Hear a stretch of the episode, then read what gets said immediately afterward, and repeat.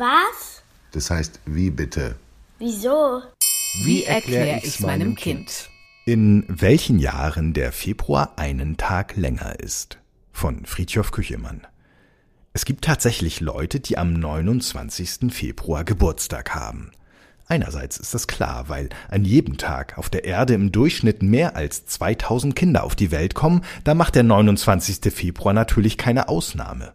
Andererseits hat nun einmal nicht jedes Jahr einen 29. Februar und Kinder, die am kommenden Donnerstag Geburtstag haben, werden garantiert vier, acht, zwölf oder 16 Jahre alt oder sie sind schon erwachsen.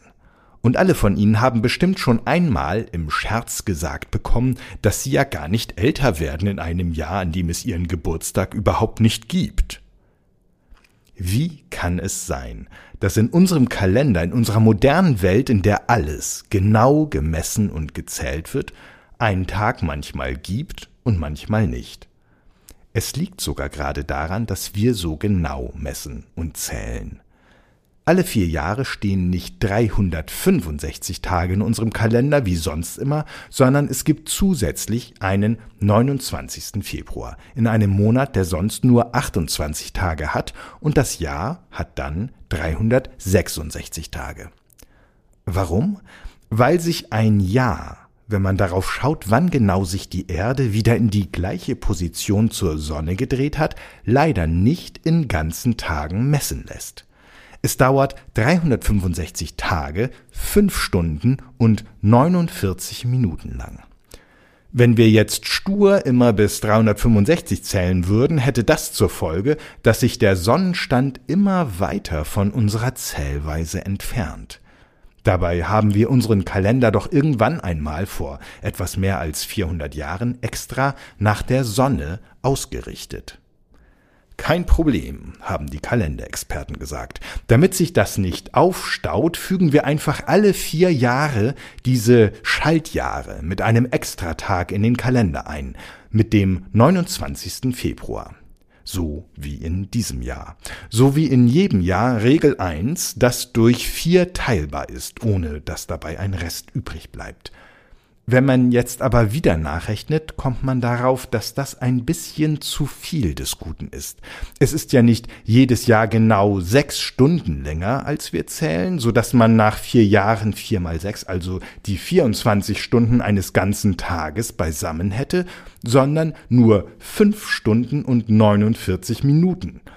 Vier mal elf Minuten fehlen. Also kann nicht einmal der Trick mit den Schaltjahren verhindern, dass das Sonnenjahr und unser Kalenderjahr ganz langsam immer weiter voneinander abweichen. Darum haben sich die Kalenderexperten eine zweite Regel ausgedacht. Bei allen Schaltjahren, die durch 100 teilbar sind, gilt Regel 1 doch nicht.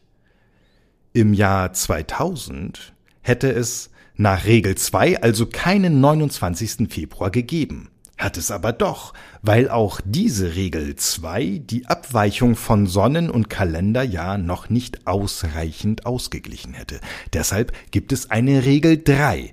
Wenn eine Jahreszahl durch 400 teilbar ist, dann gilt Regel 2 nicht und Regel 1 doch.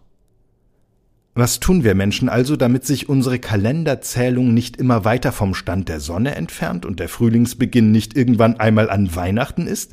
Wir messen und rechnen, bis uns der Kopf raucht und denken uns Regeln aus, mit denen wir noch mehr rechnen müssen. Das ist anstrengend, aber es hat sich bewährt. Und für die armen Leute, die ausgerechnet am 29. Februar Geburtstag haben und immer mindestens vier Jahre warten müssen, hat sich noch etwas anderes bewährt. Sie dürfen sich meistens aussuchen, ob Sie, wenn kein Schaltjahr ist, lieber am 28. Februar oder am 1. März feiern möchten.